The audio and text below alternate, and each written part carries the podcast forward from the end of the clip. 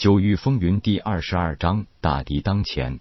小小的石桥村河边多了八个坟包，找来一些木板，夜空用短剑刻上了死者的名字。一边做着这件痛苦的事情，一边回想着这几天来的经历。从出来石桥村就收到所有村民的热情接待，到得知替他们解毒的恩人到来时，那份真切的激动之情，村民的淳朴善良已经深深刻印在夜空的脑海里。虽然大家相识才仅仅五六天而已，夜空更想到了和铁匠同海学习怎么打造一些器具，与林威交流一些弓箭射猎之法。还有和小胖的爹学习如何把肉烤得更好吃，和傻子兄弟毫无顾忌的嬉戏打闹。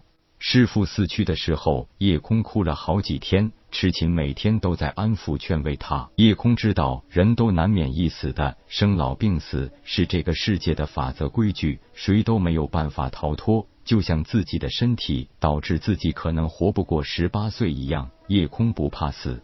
但是对亲人的离别，多少有一些莫名的惆怅。今天这些人都是被人害死的啊，这让叶空心里怎么也放不下。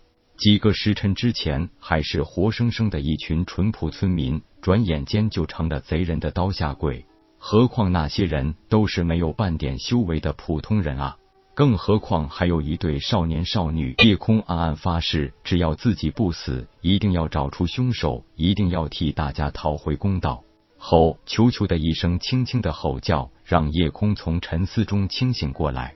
看着望向远方发出吼叫的球球，夜空不明白发生了什么事情，但是从对球球神识的感应中，可以肯定有人从那个方向赶过来。夜空第一个反应就是一把抓起球球塞进怀里。从球球的反应可以看出来。来人的境界应该不低。球球最初还是个古怪的大蛋时，可以发出二阶妖兽的灵力波动，但是从大蛋里出来，现在球球只是一个一阶小妖兽的境界而已，只是一个相当于人类筑基境后期的武者。虽然感知能力远超人类武者，是凭借球球现在的实力，很难敌过金丹境强者。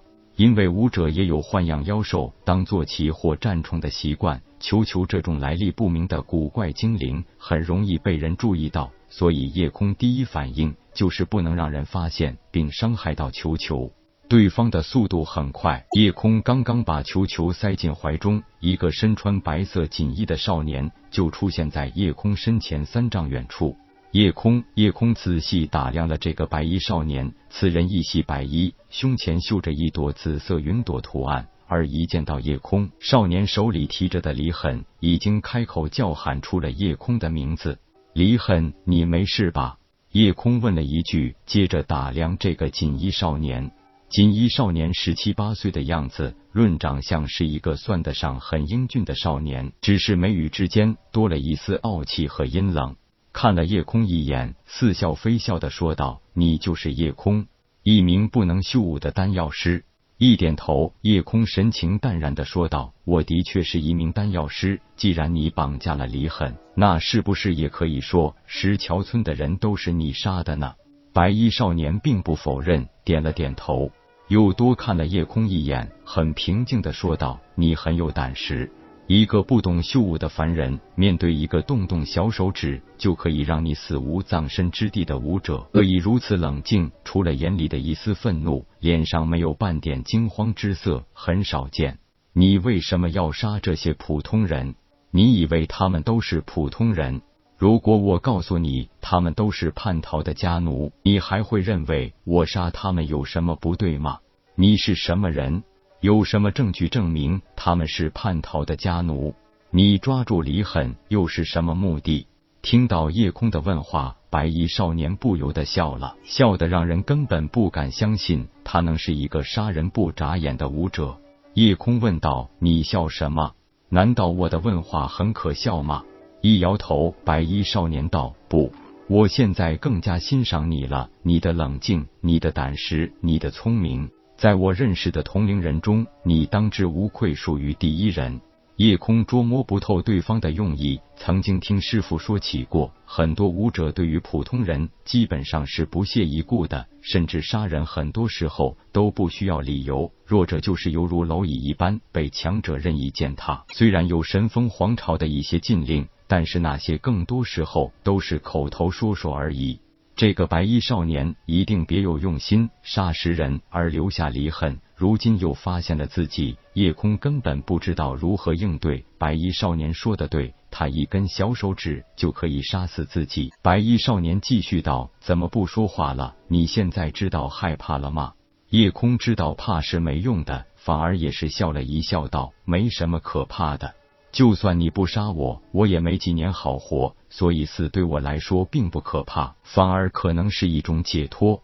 只是我死之前很想知道事情的缘由。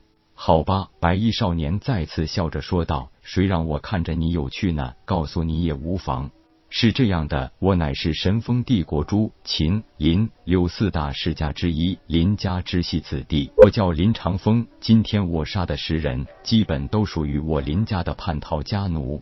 林家找了几人十几年，若非这一次我外出历练，路过此地，偶然发现了他们身上的奴仆印记，也就不会出现这些事了。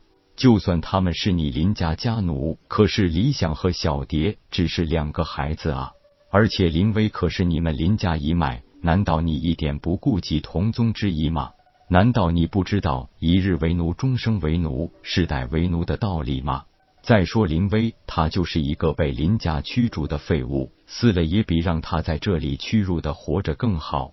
而且他实在太自不量力，多管闲事也是要付出代价的。夜空一时语塞，悟道世界尊卑有别，这种事情他当然明白。祝家对叛逃的家奴处死，也就是天经地义的事情。就算说到皇朝，也是小事一件。家奴死了也就死了，而且还会背上为奴不忠的罪名。夜空又不解的问道：“那离恨呢？